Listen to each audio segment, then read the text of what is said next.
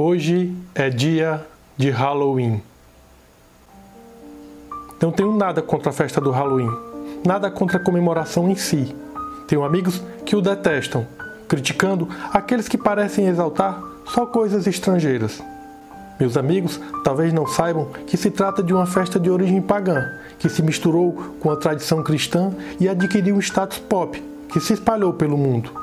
Nada mais justo nessa realidade sem fronteiras mas também entendo a visão dos defensores do dia do Saci. Enfim, para mim, o Halloween tem outro significado. É uma data que me traz terríveis lembranças, mas não pela sua essência. Eu tinha 16 anos. Era 2004 e a coisa começava a se popularizar no Brasil.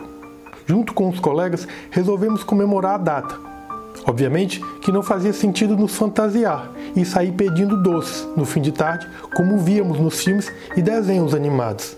Resolvemos então, um dia antes, alugar filmes de terror e jogar um pouco com a tábua de Ouija. Junto com mais três amigos, na minha casa, fizemos a sessão de filmes assustadores. Ao fim disso, fomos jogar com a tábua dos espíritos, o momento mais pavoroso da nossa comemoração. Estávamos sob a supervisão de minha mãe, que na época andava consumindo muito vinho e cochilando pelos cantos. Por isso, estávamos livres.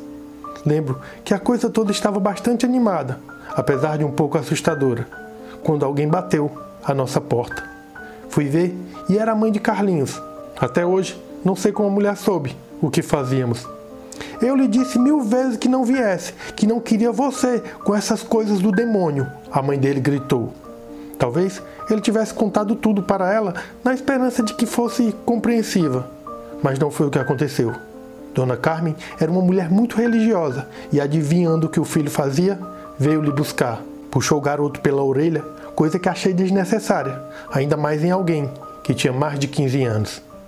Em seguida, xingou a todos, nós e minha mãe, que, segundo ela, era uma bêbada que não sabia o que o filho fazia dentro da própria casa. Lembro de olhar para Carlinhos e ver seus olhos se enchendo de lágrimas.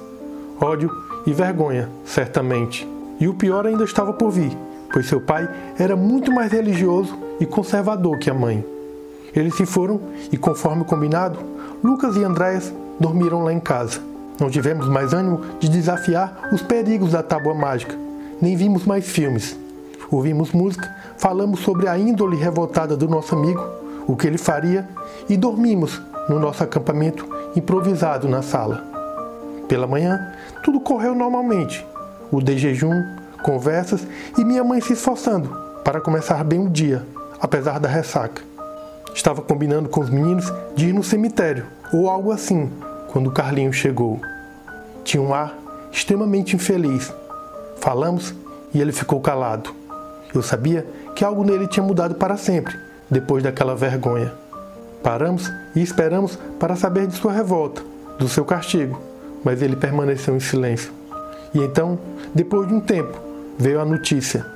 Num surto de fúria e revolta, Carlinhos tinha matado a mãe, o pai e o irmão. Em meio à sua loucura, tinha pintado com o sangue da família desenhos toscos de abóboras nas paredes da sala. Antes de o levarem, olhou para nós e disse: Hoje é 31 de outubro, dia de Halloween.